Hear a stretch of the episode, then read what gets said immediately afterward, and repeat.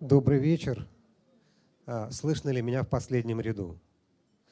Если вдруг я отвел микрофон, помашите мне рукой, я сразу пойму, что я должен его вернуть на место. А, мы продолжаем э, цикл встреч, посвященных героям русской классики. И у нас уже появилось небольшое, ну, накопилась критическая масса, можно хоть что-то обобщить. А, мы начали э, с бедной Лизы. Разумеется, это произвольный выбор.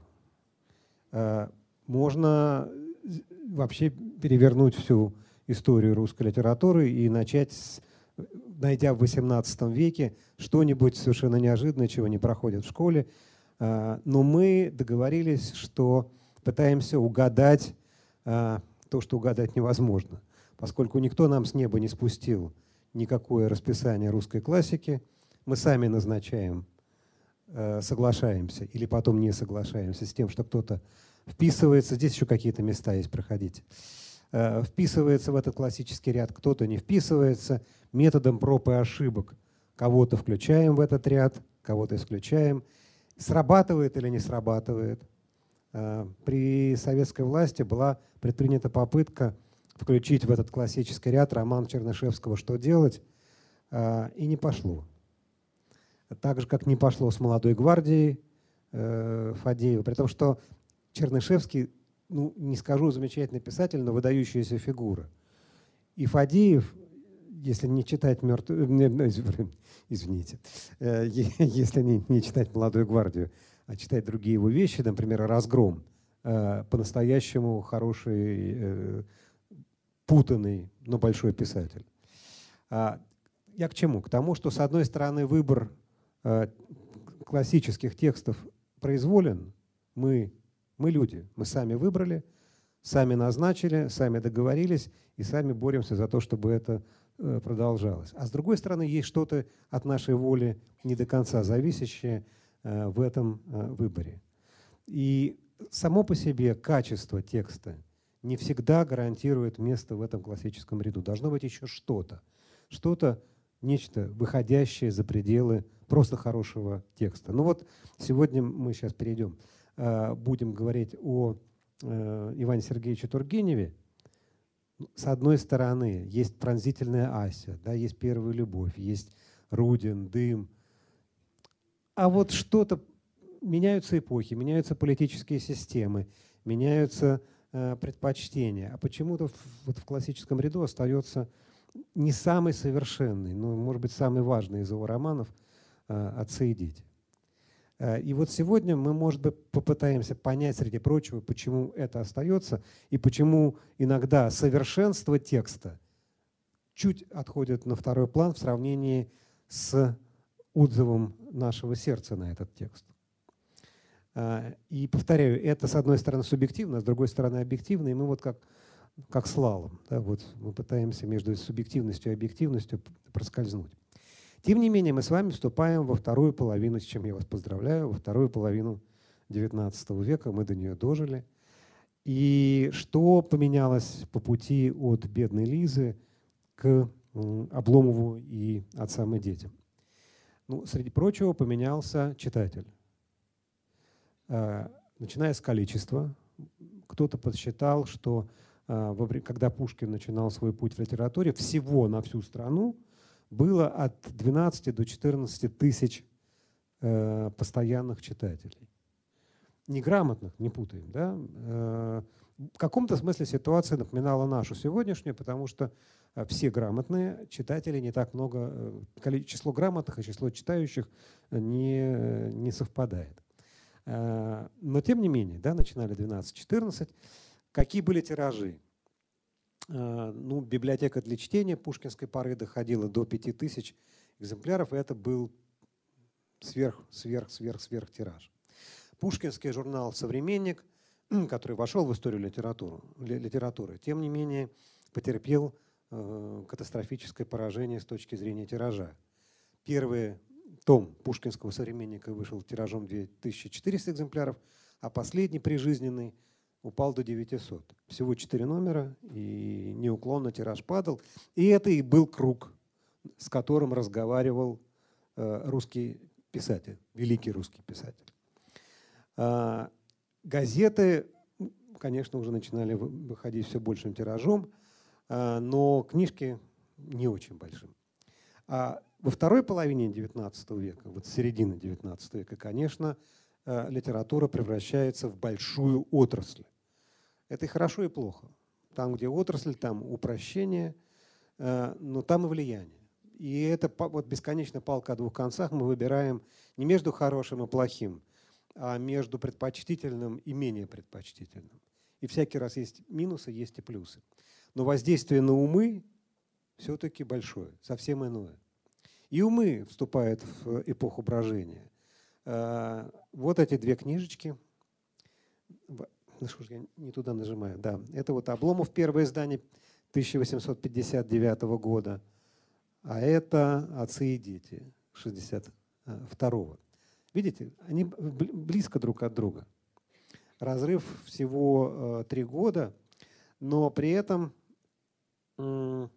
авторы были бы недовольны моей сегодняшней лекции, даже самой постановкой вопроса, поскольку ну, так бывает, что в литературе писатели друг друга не любят. Э, бывает пассивно не любят, как Толстой и Достоевский, а бывает активно не любят, как тот же Достоевский. Ненавидел Тургенева, Тургенев платил ему той же монетой, э, а уж с Гончаровым они почти не здоровались во второй половине жизни, поскольку именно вот в тот самый период, про который мы начинаем говорить, э, состоялся Третийский суд, на котором рассматривался вопрос об обвинениях писателя Гончарова в адрес, если нужно пересесть, тут еще место есть, учтите, э, в адрес писателя Тургенева. Гончаров обвинил Тургенева в том, что тот воспользовался разговорами э, с ним, Гончаровым, и э, в некоторых сюжетных ходах своих романов использовал наработки Гончарова. Э, и в некоторых, в некоторой проработке характеров, в детализации характеров также воспользовался этими находками. Суд произошел 29 марта, в нем участвовали авторитетные тогдашние литераторы Анинков, Дружинин, эм, Цезарь и литератор Никитенко. Вывод суда таков. Это суд, суд чести, это не суд э, в палате с адвокатами. Это, это дружеский суд. Суд друзей, которые должны решить, крал Тургенев у э, Гончарова или нет.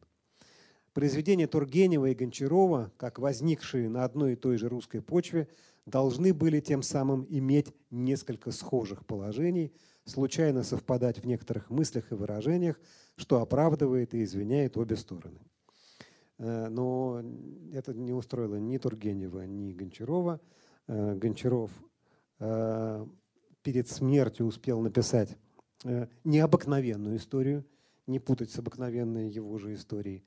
И там, среди прочего, описал свой конфликт с Тургеневым и завещал наследникам и вообще всем тем, в чьи руки и в чье распоряжение поступит эта рукопись, заимствовать из нее и огласить, что окажется необходимым в таком только случае, если через Тургенева или через других в печати возникнет и утвердится убеждение, основанное на сходстве моих романов с романами как Тургенева, так и иностранных романистов, что не они у меня, а я заимствовал у них. И вообще, что я шел по чужим следам. В противном случае прошу рукопись не использовать, хранить в архиве.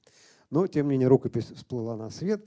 И вот э, мы все-таки должны понять, почему Гончаров так ревниво относился э, к тому, что публика скажет, что Тургенев его обогнал, что, что Тургенев написал первым, а потом уже прочел у него Гончаров и повторил. Во-первых, смотрите, как э, это очень хорошо видно. Вот визуализация помогает понять некоторые вещи, которые трудно объяснить словами. Вот, вот так писал э, Гончаров. А вот так писал Тургенев.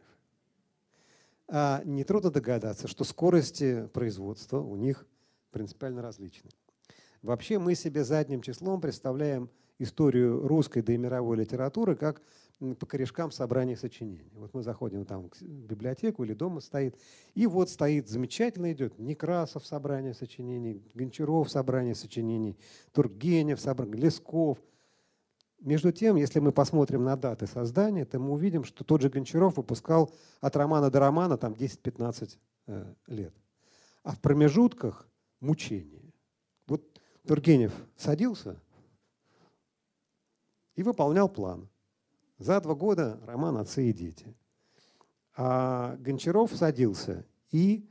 Э, сейчас мы это, к этому чуть-чуть вернемся. Даты. Так. Ну ладно, позвольте мне тогда, я просто потом, может быть, какой-то слайд повторится, э, не беда. Э, как писал э, Гончаров роман Обломов?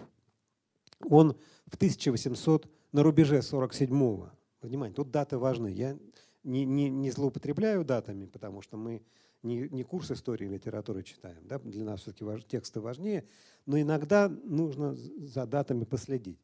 В конце 47-го или в 48-м, тут есть разные прочтения, он принимается за план романа Обломов.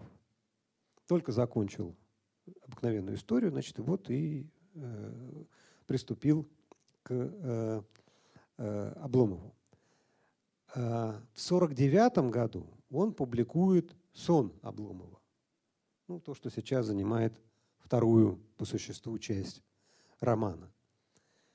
И только в 57-м снова смог приняться за продолжение, и только в 59-м выпустил книжку. То есть мы считаем, у нас получается с 47 по 59 ну, либо 12, либо 11 лет, при этом неплотные работы. Он э, делал перерыв на э, кругосветное путешествие на Палладе, на фрегате Паллада. Э, вообще, повторяю, писал мучительно. Ну, так бывает. Вот э, э, кому что на роду написано, можно быть великим писателем, и ничего не получается. Не получается, не получается, не получается, не получается, а потом в школе э, этот роман изучает. Э, а Иван Сергеевич Тургенев писал быстро. Вот поэтому. Видите как? 59-й выходит Обломов, 62-й выходят э, отцы и дети. И это время, когда уже сформировалась несколько очень важных характеристик э, русской классической литературы. Во-первых, она читателями новых поколений осознавалась в качестве таковой. Сейчас я объясню свою мысль. Э, когда Карамзин входил в русскую литературу, никто про русскую классику не думал. Не было никакой русской классики. Были европейские учителя, были современники, работающие с тобой здесь и сейчас – что твой текст будет точкой отсчета для других чужих текстов, никому в голову не приходило. Постепенно накапливалась критическая масса русских текстов, очевидных для читателей, в том числе и новых поколений. И они всякий новый текст начинали читать на фоне того, что уже читали, на фоне прочитанного. И возникала перекличка внутри Э, современного литературного процесса и с классическим объемом, что очень важно. Почему, мог ли такой спор быть, э, не знаю, у Пушкина с Рылеевым, какой вышел у Гончарова с Тургеневым? Нет, потому что э, литературный мир был настолько мал и узок, переклички были настолько очевидны и настолько полезны, что вопрос о первенстве в данном случае не вставал. Во второй половине века, когда начинается мощное влияние на э, нового читателя, этот вопрос встает со всей остротой. Но также встает вопрос, встает вопрос со всей остротой, а что нового мы привносим в нашу литературу? Вот это, это очень важное отличие первой половины века от второй. В первой половине XIX века писатель не только не боялся, что его заподозрят в заимствованиях, он всячески эти цитаты подчеркивал потому что весь современный литературный процесс строился на бесконечном ауканье. Ну, опять же, маленькая группа писателей в огромном литературном лесу. Они что делают? Они аукаются. И поэтому, конечно, когда Боротынский пишет, э, когда Боротынский пишет Эду, он знает, что его читатель уже читал «Кавказского пленника». А читатель «Кавказского пленника» помнил, бедную Лизу. И никто не стеснялся того, что это заимствование идет по нарастающей, потому что это не кража, а общее достояние. А вот когда уже сложилось представление о каком-то сияющем классическом каноне, по отношению к которому мы вступаем во внутрилитературную борьбу, отношения начинают наши э, меняться. И вот начинается тот период, с которым мы будем иметь дело сейчас. И смотрите, начало XIX века, все очень плотно.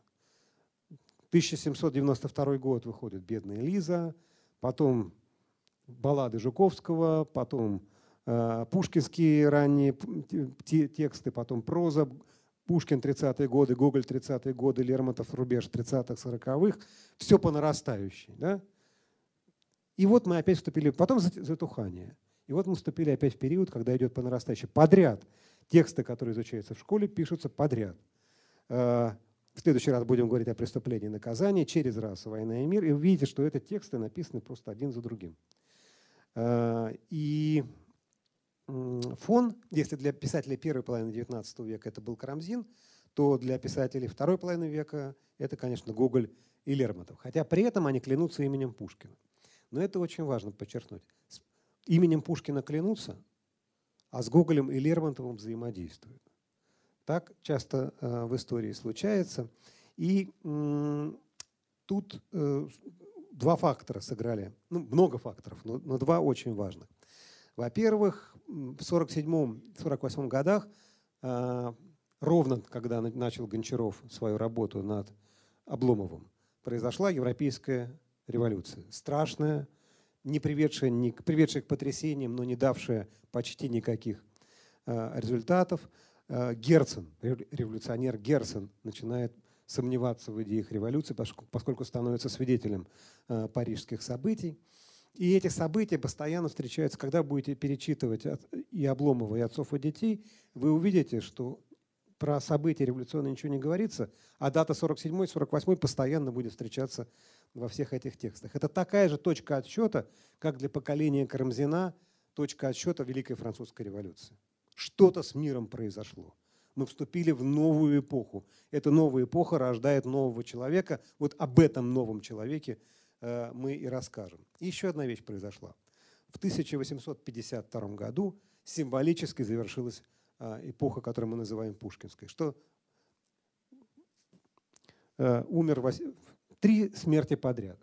В 1852 году умирает Жуковский, умирает Михаил Загоскин – которого мы сегодня в школе не перечитываем, но которого, ну, Юрия Милославского, которого каждый читатель ревизора знает, да? при том, что книжка совершенно изумительная и повлиявшая на все последующее литературное э, русское пространство, вплоть до Юрия Живаго, которым э, переклички с Юрием Милославским э, некоторые содержатся. И Николай Васильевич Гоголь. Ушли три столпа. Да? И это всегда символически означает, что новое поколение осталось один на один с большой литературой. Не они центр, пускай мифологический, но центр литературы, а мы, вступившие, и мы будем создавать те образы, на которые будут ориентироваться наши э, современники. А, ну, а дальше путь к пушкинской канонизации, который продлился с 80-го года до 1937 -го. Я покажу две картинки. Эти картинки тоже скажут больше, чем Э, любые мои слова. И это вот так э, открывали в Москве памятник Опекушину в 1880 году. Все, да, канонизация Пушкина в качестве главного русского писателя началась. А вот так она завершилась, ровно в этой же точке в 1937 году, когда праздновали столетие со дня смерти э, Пушкина. Вы видите, здесь плохо видно, но если вы посмотрите, то Сретенский монастырь, а Э, портрет Пушкина в качестве главного русского бога. Да? Э, и совершенно эта символика совершенно для этих людей очевидна. Толпы, фонари, плакаты вместо хоругвий, религиозное событие в атеистической стране, и центром этого религиозного события становится Пушкин. Но, повторяю, Пушкин слишком далеко и слишком высоко. А вот Гоголь и Лермонтов становятся точкой отсчета для обоих писателей. И э, при этом э, мы даже у них можем это прочесть. Э, Гончаров все время настаивает на том, что именно Пушкин его учитель, не Гоголь. Но следов борьбы с Пушкиным или наследования Пушкина мы обнаруживаем мало. А вот взаимодействие с Гоголем мы обнаруживаем постоянно. Причем да, даже если мы никогда не держали в руках варианты э, Обломова, не видели, как он переписывал э, начало, вымарывая все, что отсылало. А там Гоголю отсылало все вначале. Э, но мы видим, э, что он постоянно настаивал на том, что все-таки не Гоголь, не Гоголь, не Гоголь.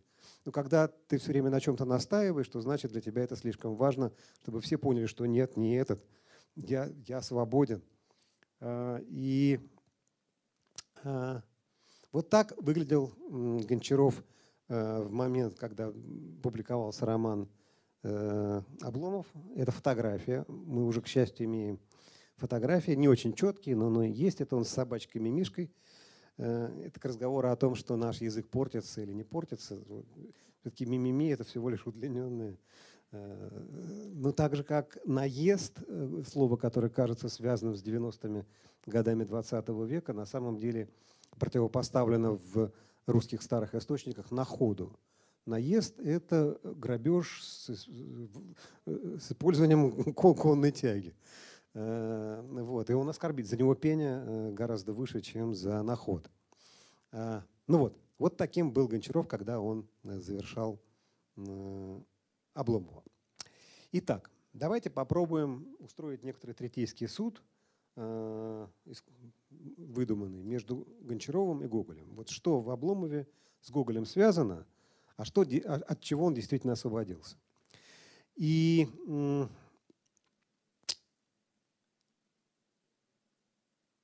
Давайте начнем с Ильи Ильича. Да? А, ну, во-первых, а, герой хороший или плохой? А, неправильно поставленный вопрос не имеет правильного ответа. Да? Человек симпатичный, поставим по-другому. Симпатичный. А, состоявшийся в этой жизни? Нет. Положительный герой или отрицательный ответить невозможно. И вот это очень важная характеристика, с которой начинает вторая половина XIX века. Первая половина XIX века начиналась с другого. Рассказчик не имеет окончательной точки зрения. И это, и это было революционным открытием. В XVIII веке рассказчик занимал понятную позицию. Он либо осуждал, либо приветствовал. И это тоже было смелым шагом вперед по сравнению с фольклором. В фольклоре и герой сам себя оценивал так же, как его оценивает автор. Я змей поганый, э, и далее характеристика. Э, шаг за шагом мы научались, и литература научалась, не оценивать однозначно. И здесь с этого все начинается. Как зовут героя? Героя зовут Илья. Да? Даже не просто Илья, а Илья Ильич. То есть Илья в степени. Э, он в одно и то же время отсылает нас к образу Ильи Муромца, да, Сидень, с другой стороны к пророку. А, и это, на это автор рассчитывает, мы а, прекрасно его замысел понимаем, но стоит нам задуматься над символикой именем, имени, над именем Илья, подумать о пророке или о Муромце, как нас начинают разочаровывать. Потому что ни грома, ни победы, ни грозы вначале нет, а как только гроза будет упомянута, ну, Илья пророк, да, понятное дело, если вы героя называете Ильей, то без образа грозы вы уже э, обойтись никак не можете. А, это день, когда нельзя работать по народным поверьям, Ильин день. А, в Обломовке, в описании Обломовки мы читаем. Грозы не страшны, а только благотворны там. Бывают постоянно в одно и то же установленное время, не забывая почти никогда Ильина дня, как будто для того, чтобы поддержать известное предание в народе. И число и сила ударов, кажется, всякий год одни и те же, точно как будто из казны отпускалась на год на весь край известная мера электричества. Ну, понятно, про что речь. Да? То есть Илья Ильич символически связан, с одной стороны, с Ильей Пророком, а на самом деле с Ильиным днем, когда в Обломовке не работали. И он ближе к этой самой а, обломовской норме, чем к пророчеству Ильи Пророка, думаем мы. Да, начинаем разочаровываться в герое, тем более, что автор нам потихонечку дает для этого поводы. Вот первые страницы Обломова показывают нам Обломова ленивого, действительно страшно ленивого, э, тянущего время, отказывающегося принимать какие бы то ни было действия, не отвечающего ни на письмо старосты, ни на э, требования хозяина квартиры съехать, э, забывающего, что он приказал Захару, э, и, в общем, грязненького. Мы видим, что обставлен только э, кабинет, он же спальня, а три другие комнаты, мебель в чехлах, и всюду грязь, поскольку Захар метет только середину комнаты, а паутину с краев не убирает. И вроде бы все красиво, но стоит приглядеться, как увидишь, что все в полнейшем запустении. Мы видим в начале, смотрите, очень важная история. Нам показывают, с одной стороны, опустившегося человека. С другой стороны, нам все время намекают, что Илья Пророк и Илья Муромец здесь появляются не случайно. Мы начинаем ждать, в какой же момент этот э, бездельник превратится в Илью Пророка, и превратится ли, и можно ли на это рассчитывать. А, и поначалу, повторяю, автор, рассказчик все время усиливает вот это ленивое, восточное, даже, подчеркиваю, азиатское начало. Это халат не восточный, да? Он использует, не использует слово «восточный». И, используя, и говоря о туфлях, и говоря о халате, рассказчик подчеркивает «азиатский». И в русском языке литературном XIX века это маркировано оценочно. Восточный – это просто характеристика, стиль. Азиатский это значит противопоставленный всему европейскому, всему современному, э, всему э, новому. И диван азиатский. И на столе, обратите внимание, две-три развернутые книги, газета за прошлый год и муха в чернильнице. И вот тут мы себя спрашиваем, а где-то мы это уже встречали. И начинаем вспоминать и вспоминаем, что, во-первых, у Гоголя – как только описывается состояние э, застывшего мира, появляются мухи. Э, у одного из героев, сейчас назовем какого, на столе открыта книжка Сына Отечества на одной и той же странице. Да? И мы... Ой, это что означает? Куда дел? Вернись, я все прощу. Э, и мы, глядя на этот восточный диван Обломова, это памятник в Ульяновске, но, к сожалению, он служит рекламным носителем, я ничего поделать не могу. Э, вот эти знаменитые восточные его туфли, этот его знаменитый азиатский э, диван. Но где-то мы у Гоголя подобного героя встречали. Прошлый раз помните, да, эти фарфоровые фигурки – это Манилов.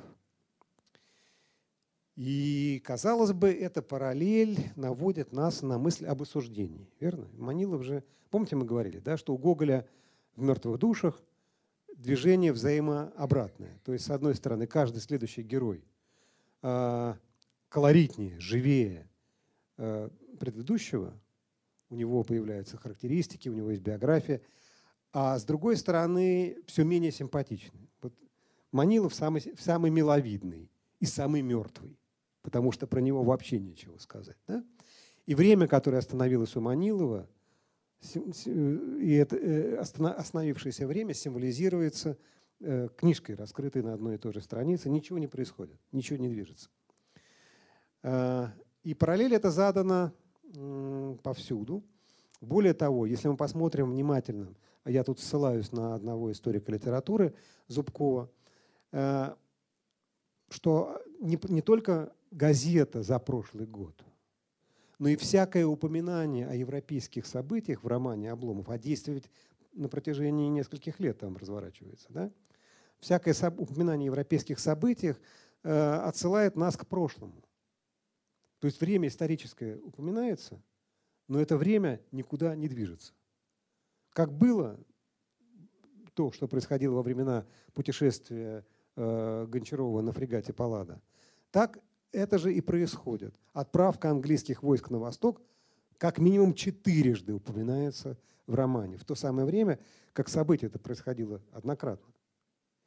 Значит, застывшее время напрямую, не только образ милого, симпатичного, но никчемного э, героя, но и само остановившееся время отсылает нас к Манилову. Э, вопрос. Э, давайте пока не, вот здесь поставим многоточие, не будем давать оценку параллели, которую выстраивает автор. Посмотрим на следующий гоголевский ход, который присутствует в первой же главе э, Обломова. Как строится сюжет «Мертвых душ»? Герой перемещается от помещика к помещику, и портрет одного помещика сменяется портретом другого. Через внешний порядок или беспорядок нам рассказывают о внутреннем мире героя. А, и там есть определенная логика.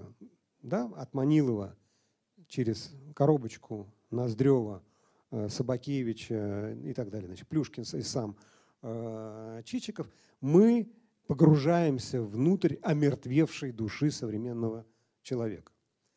Здесь тоже начинают появляться один за другим герои, которые для сюжета не нужны никак.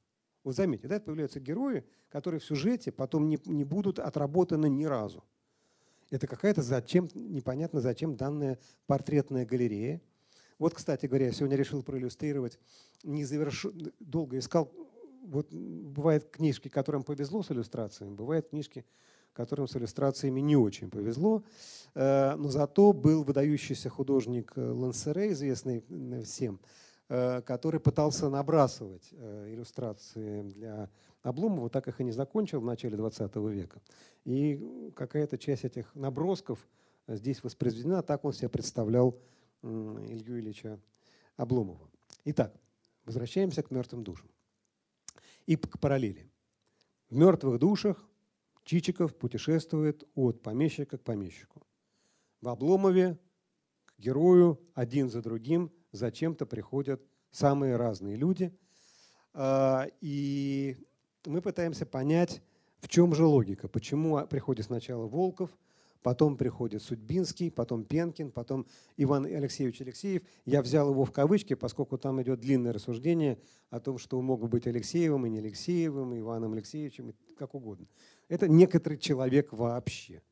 Потом Тарантьев, а, потом доктор – во-первых, никакой... Можно, можем ли мы сказать, что каждый следующий гость хуже предыдущего? Ну, конечно, Тарантьев совсем безобразный. А Алексеев пустой, как э, звенящий, э, э, как кимвал звенящий. Но ведь после них появляется доктор, а доктор гораздо лучше, чем они. Нет, значит, логика каждый следующий хуже, чем предыдущий, не работает. Каждый следующий лучше, чем предыдущий. А в чем? Значит, тут какая-то другая последовательность, другая логика. Смотрите, теперь задаем себе вопрос. А зачем они приходят к Обломову? И вот это ключевой э, вопрос. Зачем Чичиков едет к помещикам, мы знаем. Он хочет купить у них мертвых душ. А эти зачем приходят? Нужно ли им что-нибудь от Обломова? Двоим нужно. Алексеев и Э, Тарантьев э, приживалы. А что нужно Судьбинскому, что нужно Волкову, что нужно Пенкину, что нужно доктору? Да, в общем, ничего. Но почему-то все они идут к Илье Ильичу Облумову в его грязненькую квартиру и уговаривают поехать в Екатерингов. У кого есть коляска, кто на чужой коляске. Зачем-то им нужно, чтобы Илья Ильич с ними поговорил а в лучшем случае поехал бы с ними на праздник 1 мая.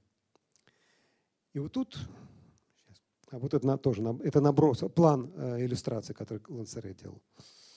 А нет, мы, мы можем увидеть, что они идут к нему ни зачем. Единственное, что он может им дать, это смысл, утраченный ими в жизни. У них нет смысла.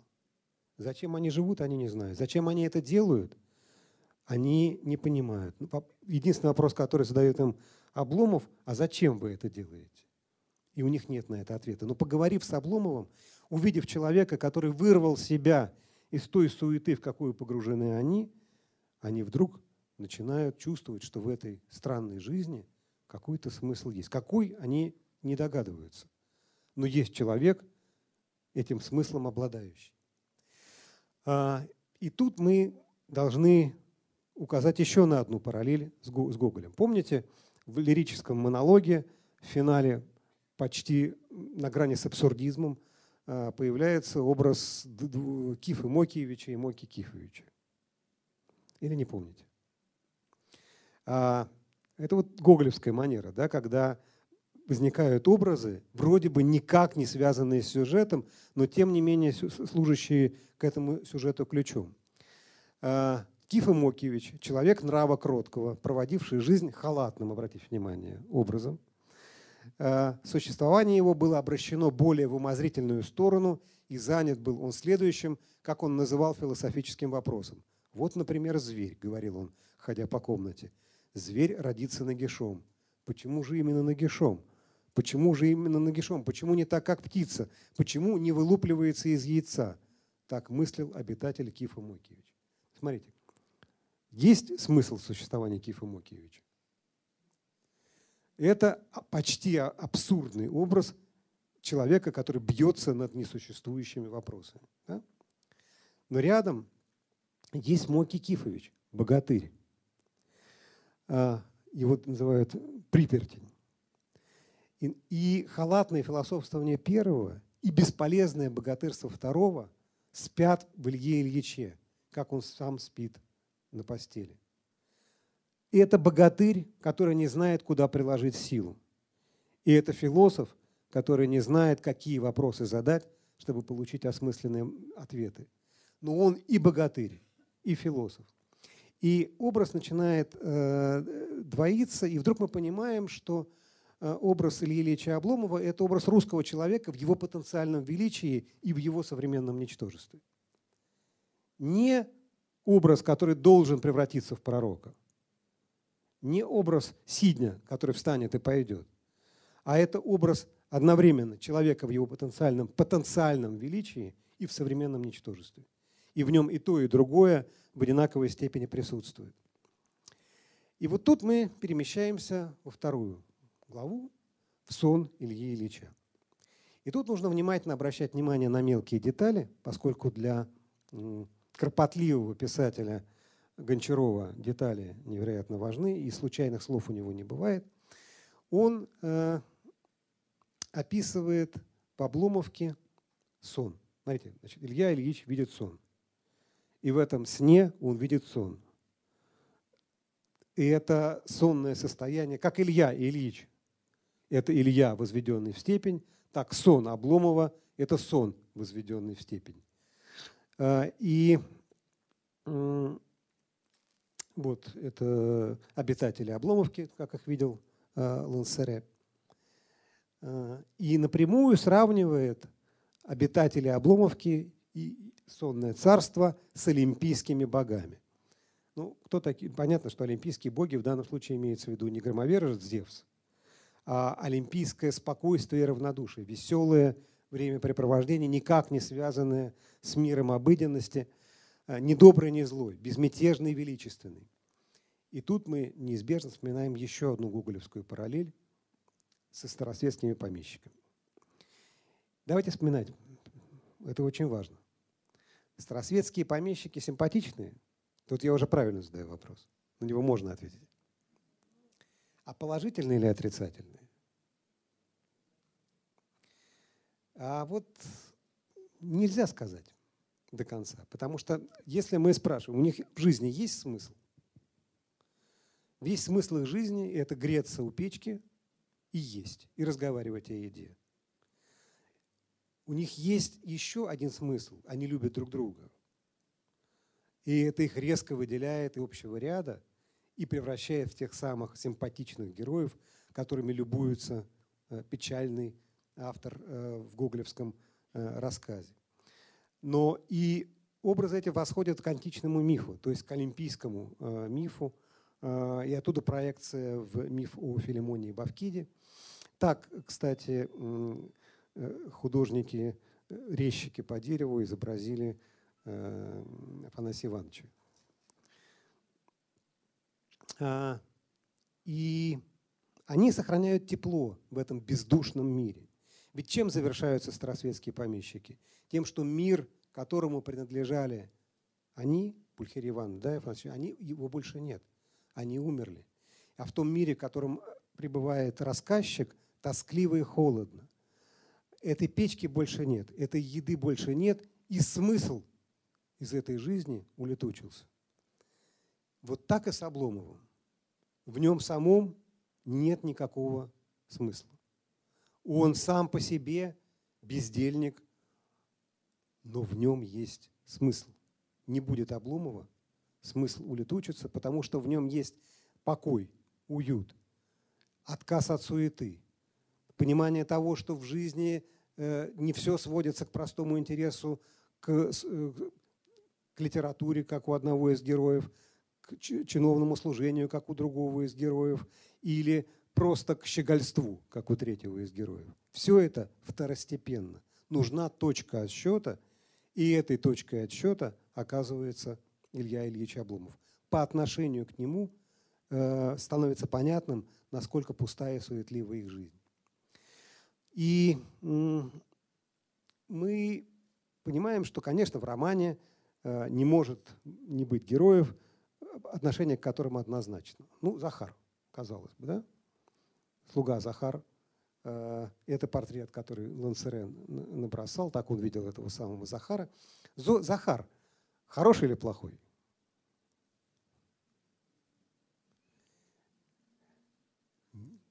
Симпатичный или нет?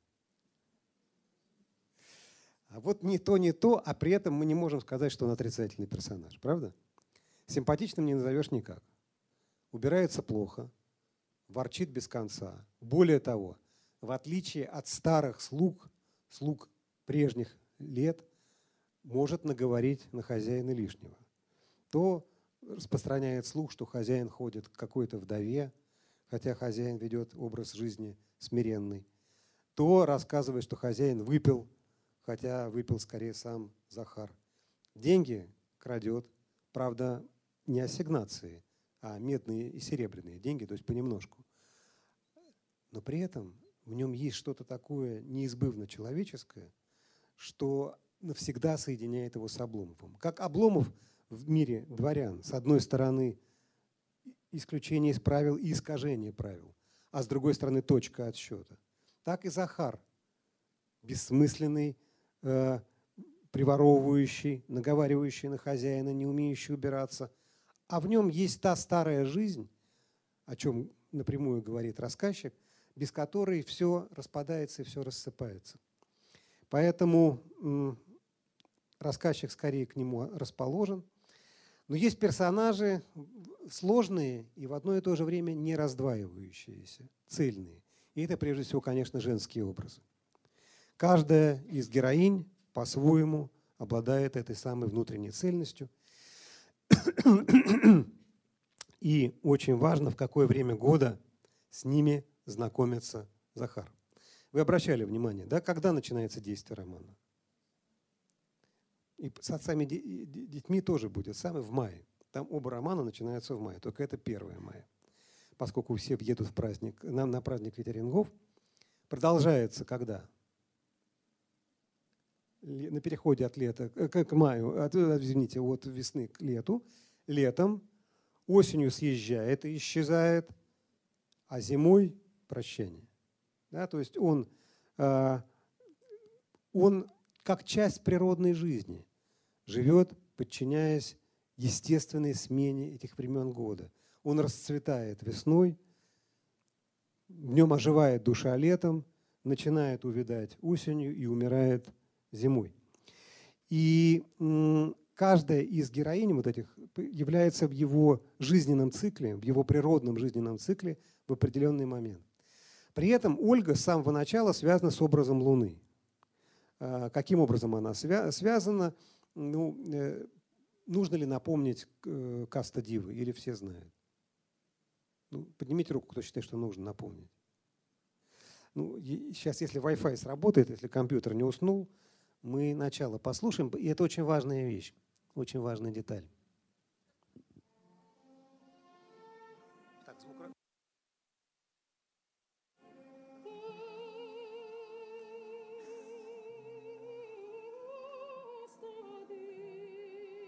Это Мария Каллас.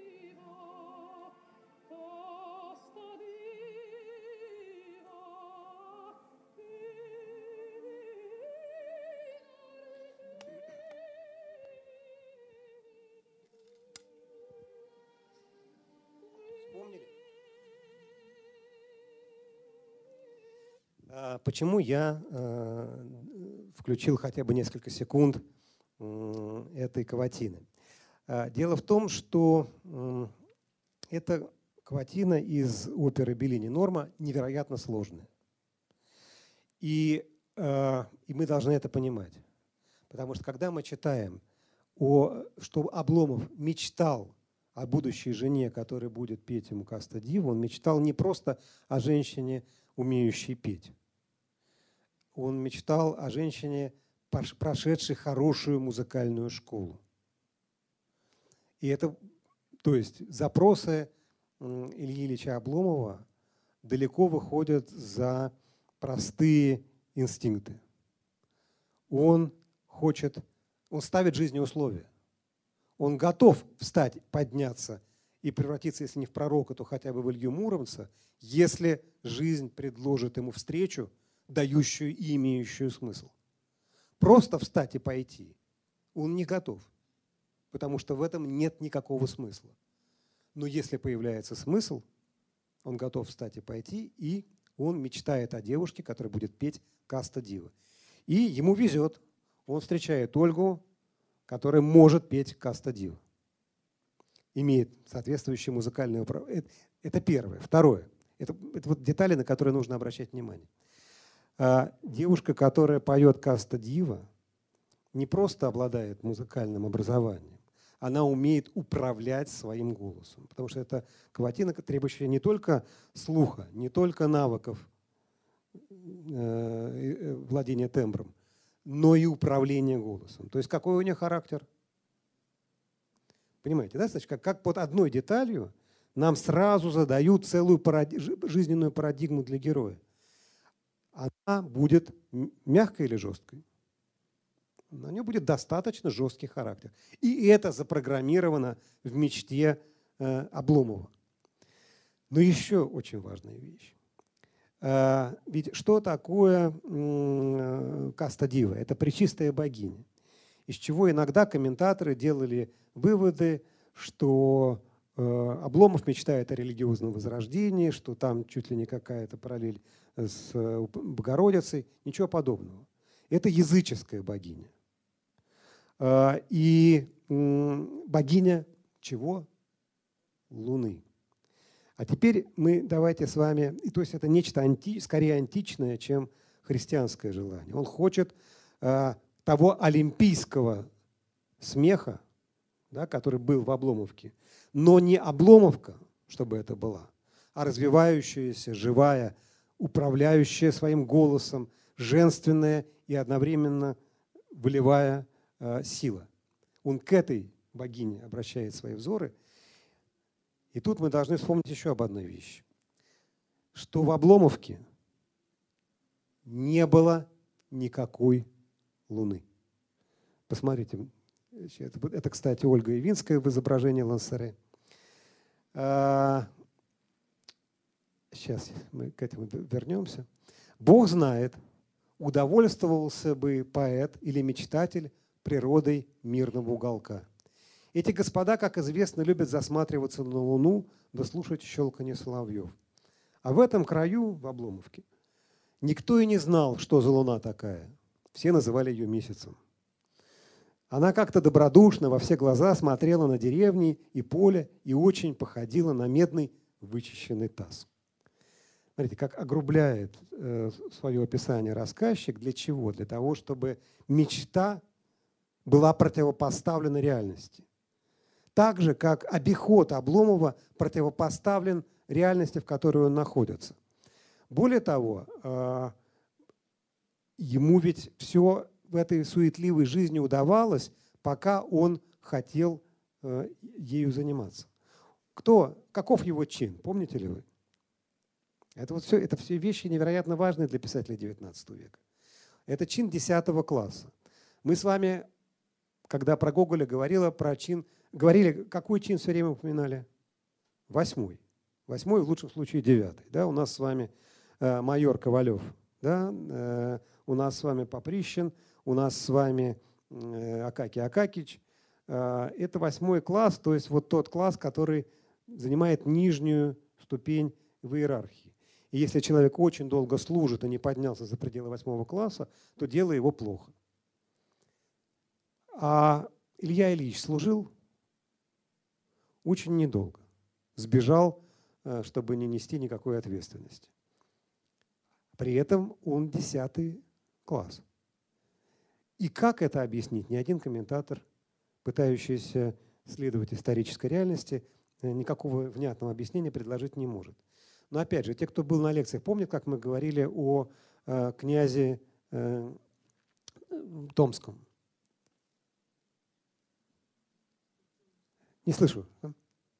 Когда мы говорили о пиковой даме, э, ну, хорошо, напоминаю.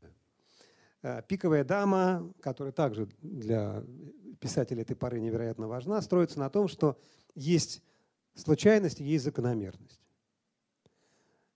И при этом а, те, кто обладают тайной закономерности, всегда будут счастливы, а те, кто подчинены закону случайности, всегда будут несчастливы. Что пытается сделать Герман? Он пытается узнать закон случайности, получить тайну трех карт. Правильно? Он получает эту тайну. Старуха его обманула? Нет. Но он все равно обдернулся. То есть вытащил не ту карту.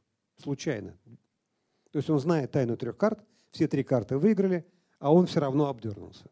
А рядом с ним есть э, внук графини, князь, да, Поль, который не может быть князем. Вот теперь давайте все-таки на этом паузу сделаем и проговорим, потому что это очень важно и имеет отношение к счастью, несчастью Обломова.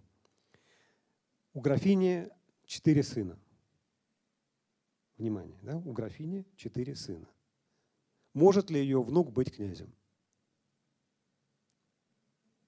Ни при каких обстоятельствах. Нет, есть обстоятельства.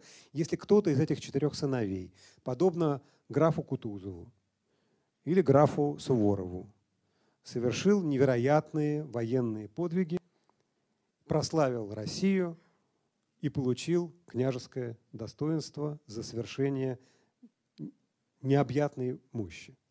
Суворов князь Рымник, граф Суворов князь Рымникский, граф Кутузов князь какой? Смоленский. А, там нарушено всякое, в пиковой даме нарушено всякое правдоподобие. Внук счастливой графини – счастливый князь. Те, кто живут в мире счастья несправедливого, будут еще больше счастливы.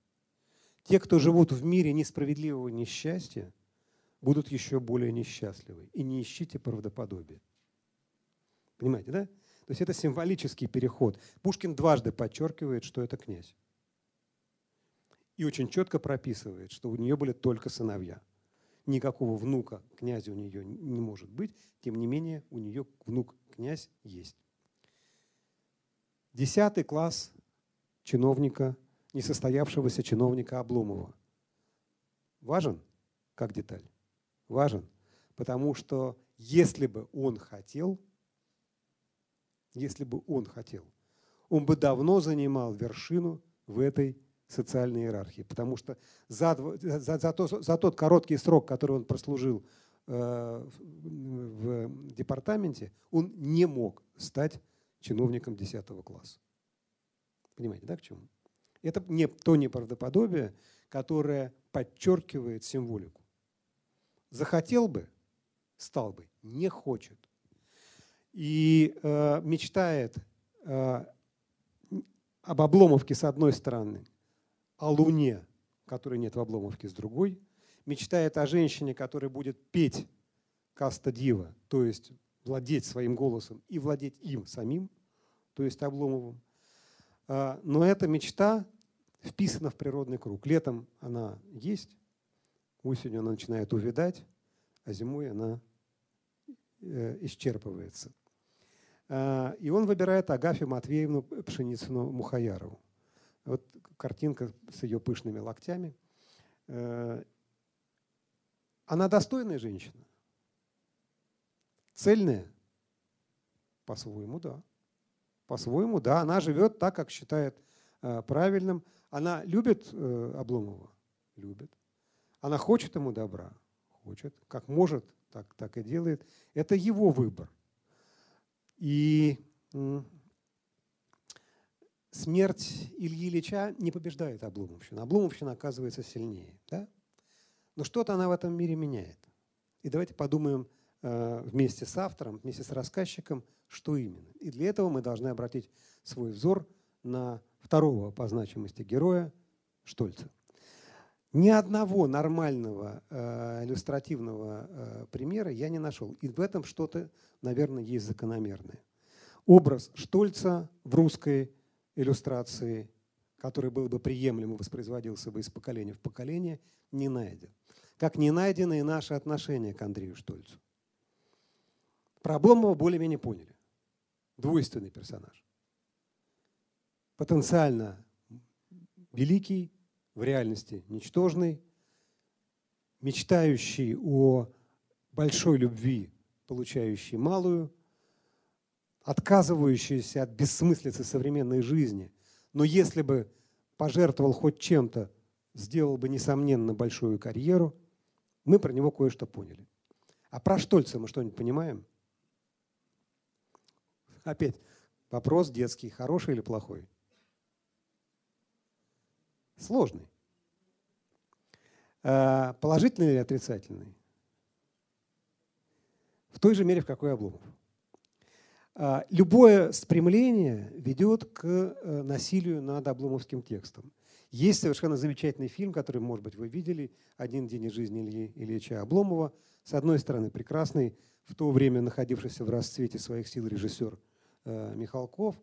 С другой стороны, великий актер, который просто как будто специально для этой роли создан, Табаков. И невнятный прекрасный актер Богатырев, но невнятный по рисунку роли Штольц, потому что в режиссерском замысле все должно быть спрямлено. Кто главный герой фильма? Обломов. Он положительный герой. Штольц положительный герой фильма не дотягивает. Он отведен в сторону. А, а какая идея сквозная у писателя Гончарова, в отличие от режиссера Михалкова. Да, помните, чем заканчивается фильм? Мальчик бежит через поле, э, камера взмывает в небо и показывает нам полный простор. И это что означает? Маменька, то есть русское начало, приезжает, и ребенку плохо, если он так бежит с, с этой страстью. В романе ничего подобного нет. Роман чем у нас заканчивается? Э, но хорошо, про, про, про, прежде чем закончим, давайте все-таки про э, Штольца. Это первый в русской литературе образ все-таки положительного дельца.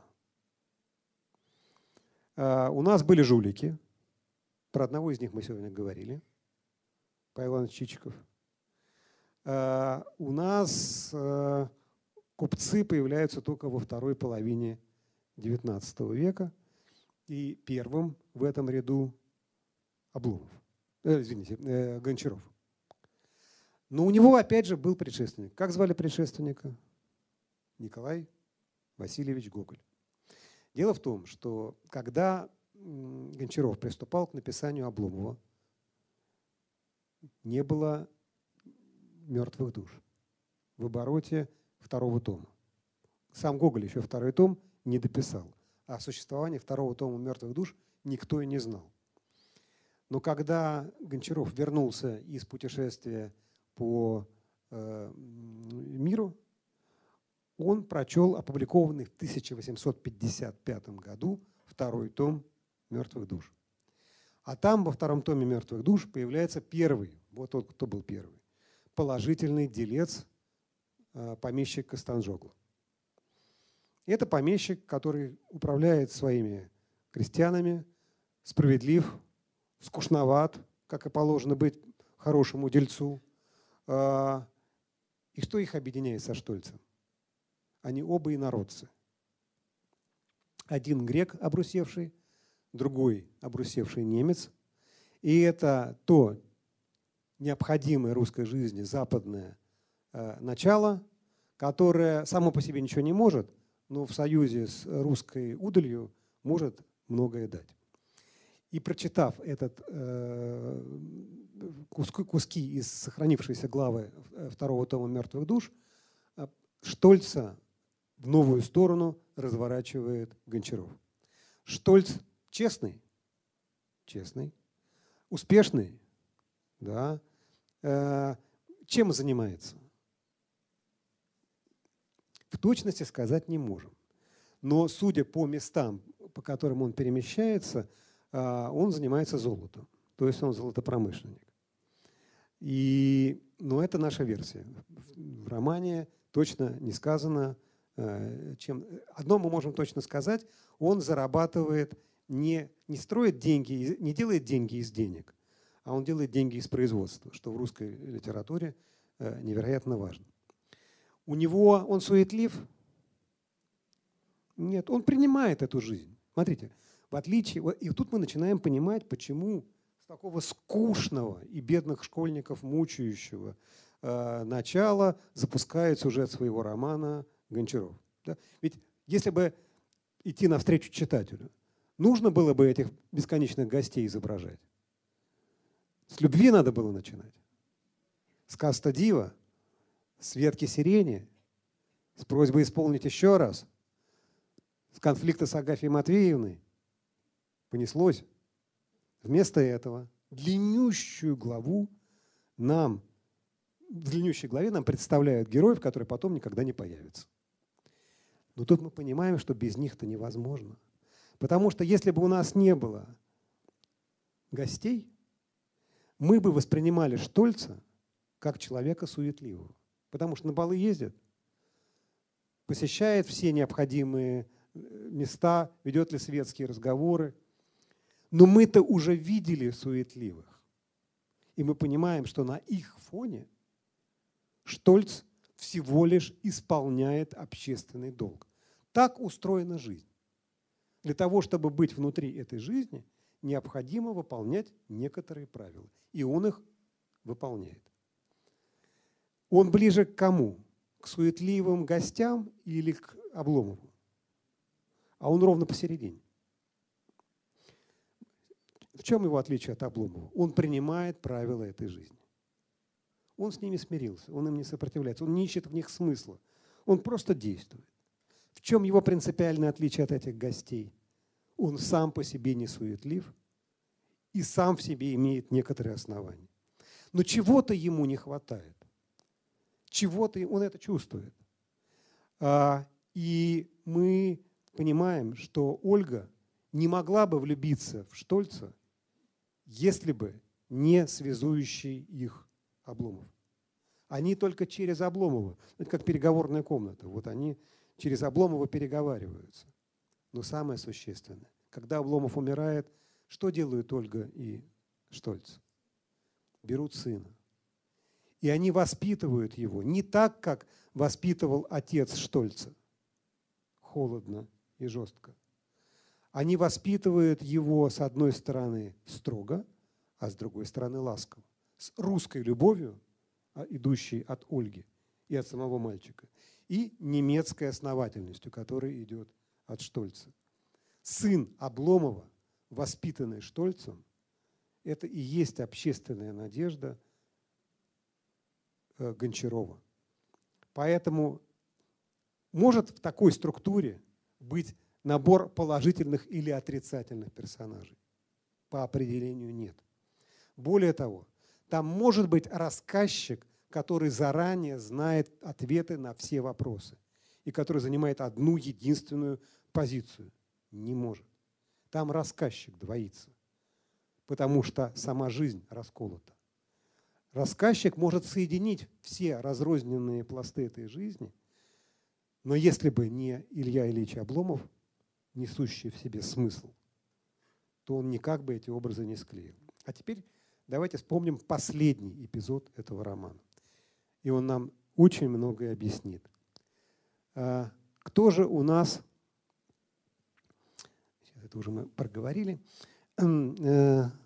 Э, вот, видите, это замечательная сцена, где Штольц и э, Ольга на фоне Обломова. Э, картинка-то видно? Чем завершается? завершается тем, что Штольц рассказывает всю эту историю литератору. А литератор на кого похож? Если мы посмотрим, как описывает э, литератора Гончаров, то он, с одной стороны, очень похож на портрет Гончарова с собачками Мишкой, который мы видели, а с другой стороны, на Илью Ильича Обломова. Он полный, он замедленный, он никуда не, не спешит. И смотрите, что получается. Историю, которую мы с вами читали, кто рассказал? Штольц. Это история жизни Обломова, рассказанная Штольцем и пересказанная автором, похожим больше на кого? На Обломова. То есть смотрите, как построено все. Да? То есть мы э, не только не имеем однозначного ответа на поставленные вопросы, но мы и рассказчика однозначного не имеем.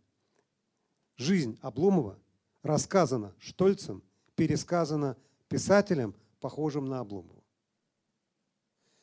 А, и это невероятное новое качество русской литературы 19, э, э, второй половины XIX века, которое, собственно, и делает ее классикой. Э, что у нас со временем? Вот таким он был на вершине славы. Это единственный прижизненный портрет Гончарова – ну, мы на фотографии с вами видели, что был гораздо более полный, да? Э, и гораздо больше похож на Штольца или на Обломова сам? На Обломова. А, при этом ленивым не был. Это тоже мифология. А, работал и вынужден был работать как подорванный, а, служить всю жизнь, вплоть до цензуры, где он встретился с пушкинским другом Петром Андреевичем Вяземским – один был начальник, другой подчиненный. В русской цензуре они оба работали. И оба пробивали в печать пушкинскую статью об Александре Радищеве. Был такой эпизод в их жизни. Э, и вошел в историю, конечно, с тремя романами на «О», но все-таки Обломов.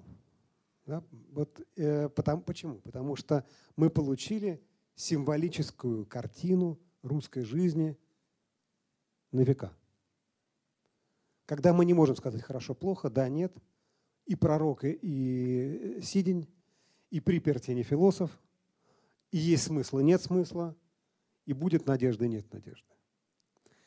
Э, и, конечно, в этом отношении Иван Андреевич Тургенев писатель иного склада. И это тоже 60-й год, как раз вот в этот период э, он работает над отцами и детьми. Э, и Гончаров, как мы с вами увидели, борется с Гоголем, уверяя, что он от Гоголя далеко ушел, на самом деле все время к нему возвращаясь. В образе Манилова, сопоставлении с образом Манилова, с параллелями со старосветскими помещиками, с э, мертвыми душами в целом. А Тургенев э, скорее работает с параллелями другими параллелями. Прежде всего с Лермонтовым, отчасти с Грибоедовым и тем же Гоголем. И это мы не всегда замечаем, когда читаем отцов и детей. Потому что отцы и дети стилизованы, и тут я обращу, прошу обратить, обратить внимание на слово стилизованы под глубоко реалистический социально-политический роман. Сейчас я попробую объяснить, что я имею в виду. Когда у нас начинается действие отцов и детей? Ну, мы уже догадались, что в мае, я, я сказал. 20 мая. Да, значит, прямо открываем.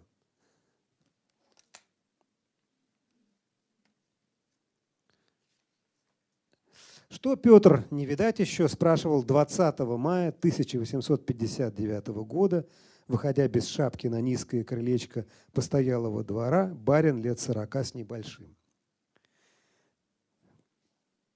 А вот теперь сейчас проверим, как внимательно вы читали отцов и детей. Значит, 20 мая – это, если сейчас, сейчас будем как реалисты рассуждать, если это 20 мая, а это 19 век, то по сегодняшним меркам это значит какой у нас день? Сколько прибавляем дней? 12. В 19 веке плюс 12. 31 а, день у нас. Значит, у нас получается 1 июня. Шинель, ну ладно, Бывает. Разная бывает погода 1 июня. Навстречу им едут мужики в распахнутых тулупах. А на следующее утро, то есть 2 июня, Базаров отправляет мальчишек ловить ему в пруду лягушек. И мальчишки прыгают в пруд. Э, то есть у нас с вами в одно и то же время прогретая вода в пруду, мужики в тулупах распахнутых, ну, распахнутых для правдоподобия, и Барри в этих самых э, в шинелях. То есть, что, что, что, что из этого следует? Из этого следует, что писателю Тургеневу важно в каждый данный момент воспроизводить жизнь в ее формах, чтобы было похоже. Но в целом о правдоподобии он не очень заботится, потому что он про другое. А про что? Вот давайте посмотрим. Вот так видел э, знаменитый иллюстратор XIX века Баклевский э, Базарова. Не знаю, совпадает с вашим э, представлением или нет. Давайте посмотрим теперь на литературный фон, который для, на самом деле для этого псевдореалистического, псевдосоциального романа невероятно важен.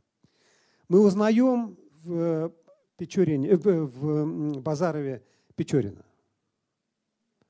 В чем да, в чем нет. Это очень, там на самом деле все очень системно. В отличие от тулупов, шинелей и пруда, тут все посчитано почти с математической точностью. Противопоставление есть? есть. Аристократический, да, через руль, знаменит, то, с чего раньше начиналось любое сочинение, с красной руки Базарова. Белые аристократические ручки э, Печорина, красные руки Базарова. Контраст? Контраст. Отношение к женщинам прописано. Как относится, как отзывается Печорин о женщинах? Как о лошадях. Да?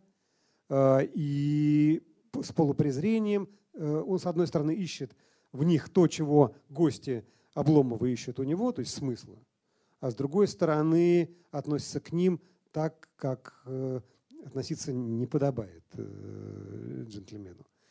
Э, Базаров о женщинах с уважением отзывается? Нет. При этом Печорин реально цинично относится к женщинам. По грани. К Белли цинично? В начале нет, потом да.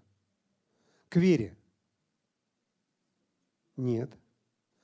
А, к мэри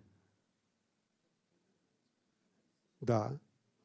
То есть к каждой женщине на самом деле относится по-разному. Но общий отзыв всегда один и тот же. А, Базаров. Ко, вс ко всем женщинам относится одинаково цинично. На словах – да, богатое тело, то, что он говорит об Одинцовой, да? и повторяет это, видя, как это неприятно слышать Аркадию. Но в реальности-то он влюблен, в отличие от нее. Он по-настоящему влюблен. И проща, и уходя из этой жизни, единственное, кого он просит позвать, будет Одинцова. Да, потому что это единственное живое светлое чувство, которое в нем есть. То есть показной цинизм у того и другого при реальном живом чувстве. К обществу одинаково относятся, презирают. Э, к окружению постоянная опасная насмешка. Печорин к Грушницкому, Базаров к Аркадию. Скука у одного, пустая ежесекундная деятельность у другого. По отношению к старшим выстраивают какие отношения? Печорин любит Максима Максимовича? А мы не знаем, потому что, помните, мы говорили, в каждый данный момент надо помнить, кто нам это рассказывает и почему. Про любовь, которая царила между Печориным и Максимом Максимовичем, нам кто рассказал? Максим Максимович. Про то, как выстраиваются реальные отношения, нам кто рассказал? Рассказчик. Вот и выбирайте, кому вы э, верите. Здесь один рассказчик – достоверности больше. И этот рассказчик показывает нам, что к отцу он относится с любовью и с постоянным подчеркиванием дистанции. А, оба погибают. Причем смерть предвещена в начале. Если вы читаете внимательно отцов и детей, вы видите, как буквально на пятой странице впервые упоминается холера, которая убила. потом она дважды еще возвращается. Да, это не холера, а брешнутив, значит, но тем не менее э, это предвестие нарастает, идет через весь сюжет, а смерть Печорина показана нам в, первой же, э, в, первом, в первом же отрывке. Умирают осмысленно или бессмысленно? Бессмысленно, потому что если бы э, Базаров оперировал и погиб, это была бы жертва. Он просто давно не упражнялся в э, патологоанатомии. И он идет как в анатомический театр. Печорин погибает, умирает просто потому, что э, умирает. Но оба они герои своего времени. И вот тут мы видим, что это-то для автора принципиально важно. То есть что он делает? Он рассчитывает на то, что его читатель помнит героя нашего времени и воспринимает Базарова как отчасти пародию, отчасти спор, а отчасти воспроизведение этой же схемы героя нашего времени. Приятный человек Печорин. Ну, кто-нибудь из нас хотел бы с ним быть близок? Вряд ли, да? Приятно ли человек Базаров? Нет. Оба в центре своего времени. Да. И это и выдвигает. Не симпатия или антипатия, как с Обломовым, делает их главными героями, а роль в окружающей жизни, здесь и сейчас. А теперь, если уж начали говорить, продолжаем. Как Базаров сопоставлен с Печориным и противопоставлен ему, так его отец сопоставлен и противопоставлен с Максимом Максимовичем. Штабс-капитан, штабной лекарь, а, мало понимающий в современной жизни, но пытающийся идти ей навстречу. А, незаслуженная обида, когда Печорин уезжает, не дождавшись Максима Максимовича, и тщательно скрываемая, подавляемая обида отца на сына, который и трех дней не пожил после трех лет разлуки. Э, и со старосветскими помещиками, кстати, есть параллель, да, потому что э, в конце старосветских помещиков рассказчик приходит нам прощаться с ними, а здесь родители приходят на могилу э, своего сына, старики. Э, и в той же сцене мать Базарова, Арина Васильевна, сопоставлена с матерью э, Тараса Бульбы. Сейчас мы уже не будем останавливаться, перечитайте момент приезда Бульбы с сыновьями в Сечь и сцену с матерью. Павел Петрович тоже вот не нашел ни одной хорошей картинки. Кого, он из каких времен? И это постаревший Чацкий. У него есть четкая литературная прописка. Понимаете, да? То есть, с одной стороны, он прописан как человек 40-х годов. Со всеми речевыми характеристиками, эфтот, эхтот, э, с манерами, даже с манерой одеваться. Но это тот самый э, лишний человек, который как был лишним, так лишним и остался. И литературное начало, ну вот есть персонажи, их немного, которые не имеют никаких литературных аналогов. И они самые неинтересные в «Отцах и детях». А все самые интересные так или иначе прописаны в истории литературы в большей степени, чем в быстротекущей реальности. А, Феклуша и надежда Ивана Сергеевича Тургенева как мыслителя, уже не как а, автора-рассказчика, как, как мыслителя, на то, что русская жизнь окажется сильнее. Базаров приходит и уходит, а помещичьи э, традиции продолжают соблюдаться, и так будет э, всегда. Литературная игра важнее, чем реалистические э, детали. Но при этом что произошло? Вот я еще раз подчеркиваю свою мысль. Тургенев задумывал роман о современности – которая встроена в русскую литературную рамку. Это очень для него было важно. Герои очень современные, а параллели литературные. И про литературную мотивировку он думал больше, чем про житейскую. Но началась другая эпоха. Читатели пришли другие. И они поступили иным образом.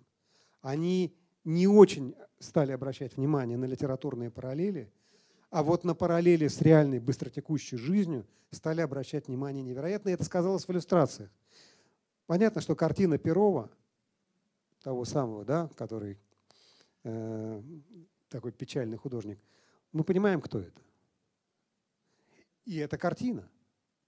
Это, с одной стороны, портрет современной печали, современной грусти. Да? Это отец и мать, пришедшие на могилу сына. А с другой стороны, это литературные тургеневские персонажи. И это не иллюстрация, это не картинка на полях книжки, а это картина, которая такая же часть реальности, как книга Ивана Сергеевича Тургенева. Или образ нигилиста у Репина. Это не портрет Базарова. Да? Но читал художник отцов и детей?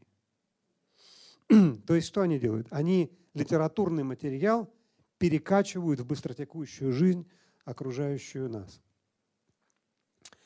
А, и, а дальше начнутся события, которых а, никакой Иван Сергеевич Тургенев предполагать не мог. Книжка вышла в 1962 году. В мае 1862 года в Петербурге пройдут пожары, которые будут сочтены поджогами с разбросом листовок. А, и Тургенева начнут, в зависимости от того, кто как к нему относился, либо обвинять в том, что он э, подсвистывал новому революционному поколению и несет моральную ответственность за все эти э, пожоги и пожары. Либо, если это со стороны нового поколения, будут обвинять в ретроградстве, непонимании новых жизненных задач и в оправдании помещичьего быта. Ну, Достоевский до конца дней не простит Э, Тургеневу «Отцов детей». Э, Гончаров хотя бы просто с ним судился, разошелся и забыл, а, а Достоевский выведет э, Тургенева в образе Кармазинова в «Бесах». Льстивого писателя, льстивого литератора, который хочет, чтобы его любили новые, вместо того, чтобы отстаивать старое. Вот эти пожары. Апраксин рынок 28 мая 1962 года – в общем, на нашу жизнь начала надвигаться революция. Это, может быть, не все еще поняли, но это было так. И вот одна из карикатур 63 -го года, в 62 году вышел роман, в 63-м вышла эта карикатура в журнале «Оса». «Э, «Нет сладу ни с детьми, ни с отцами», гласит подпись к этой картинке. Посередине Иван Сергеевич Тургенев, по бокам дети, э, и отцы. Вот, отцы стреляют из пушечек по нему, дети э, ходят с плакатами на, на митинги протеста.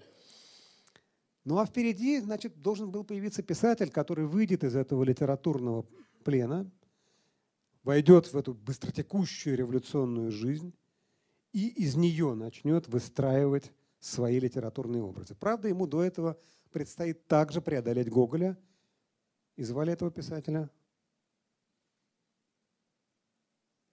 Сравните с рукой. Помните рукописи Гончарова и э, Тургенева? Писателя зовут Достоевский. И про его роман э, «Преступление и наказание» мы поговорим в следующий раз. Вообще рукопись много писателей нам сообщает. Да? И первая, и вторая, и третья. Э, вот, это то, что я хотел сказать. Сейчас перейдем в режим вопросов и выступлений. Э, по поводу дат. Скорее всего, мы перенесем мартовскую встречу на 23 или 20, на 20, пятница, 22 марта. Да? На пятницу 22 марта.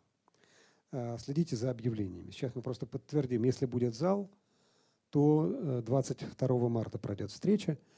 А в апреле мы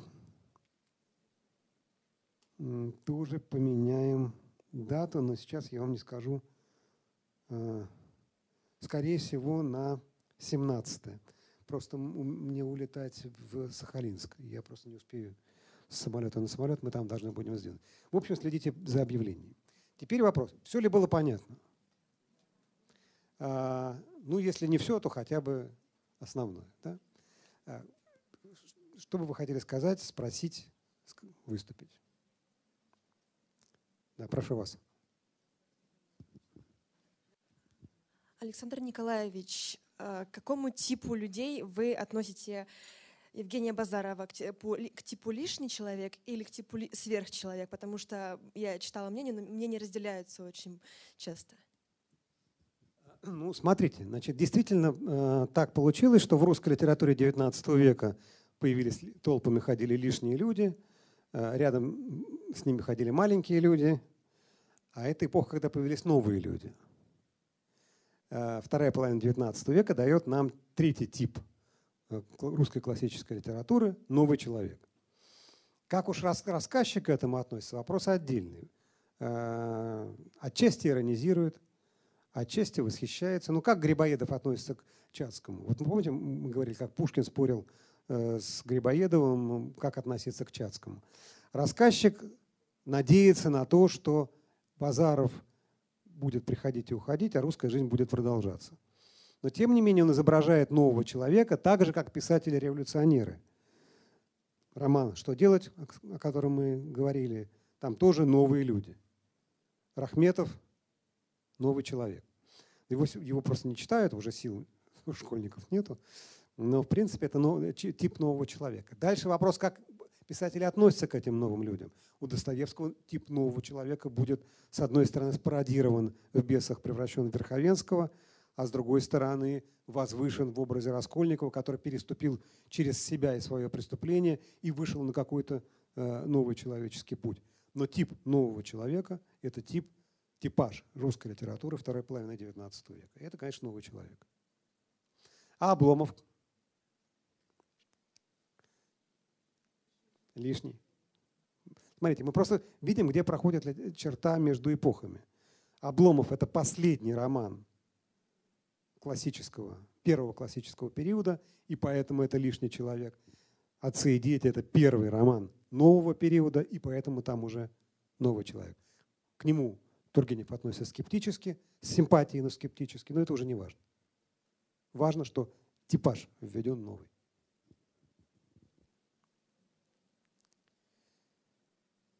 Если, нет вопрос, если есть вопросы, задавайте. Если нет, я вас отпущу сейчас. Да.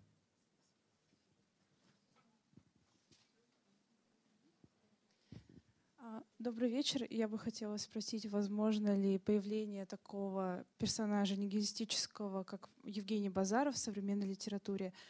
И очень и второй вопрос, это очень такая специфичная специфичный вопрос.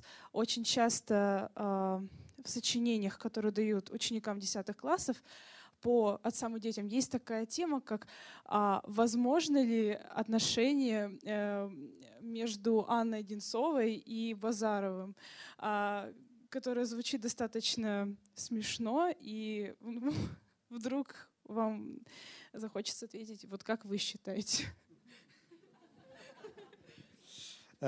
Значит, возвращаюсь к тулупам, шинелям и пруду. Это не это роман, стилизованный под суровый реализм. Понимаете, да? Поэтому это литература. Там четко, там все герои имеют, подчеркиваю, литературную прописку. В жизни может быть все, что угодно. Но мы обсуждаем не жизнь, мы обсуждаем текст. В тексте нет, потому что это противоречит тому миру, который выстроил в своем романе Тургенев она холодна, он внутренне горяч, но еще не определился. Они слишком самостоятельные люди для того, чтобы между ними могло пробежать что-то больше, чем искра.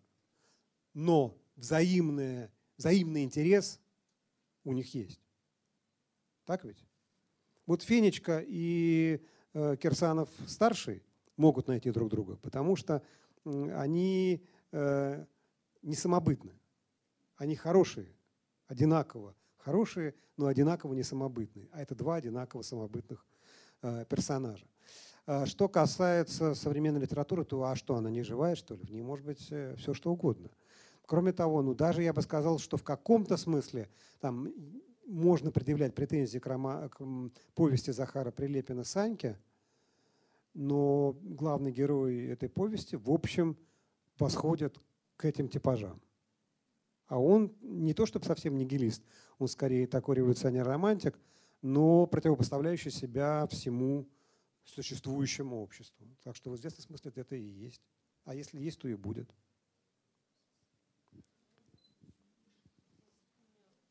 Может быть, вопрос не совсем по теме, но меня вот интересует, э, Тургенев сам дворянского происхождения, но вот в «Отцах и детях» там чувствуется бунт против дворянства. Как вы думаете, почему? Ну, там нет бунта против дворянства. Там почему? Кирсановы дворяне вполне. Более того, а, когда младший Кирсан Аркадий женится на Кате, он от Одинцовой получает, она от Одинцовой получает некоторое умножение дворянского же богатства. Другое дело, что это предреформенный роман.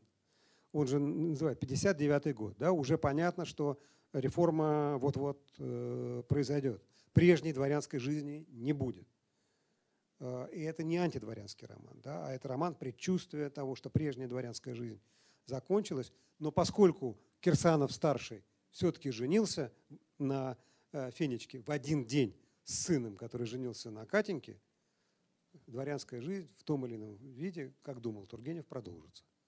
Но она не продолжилась. Спасибо. До-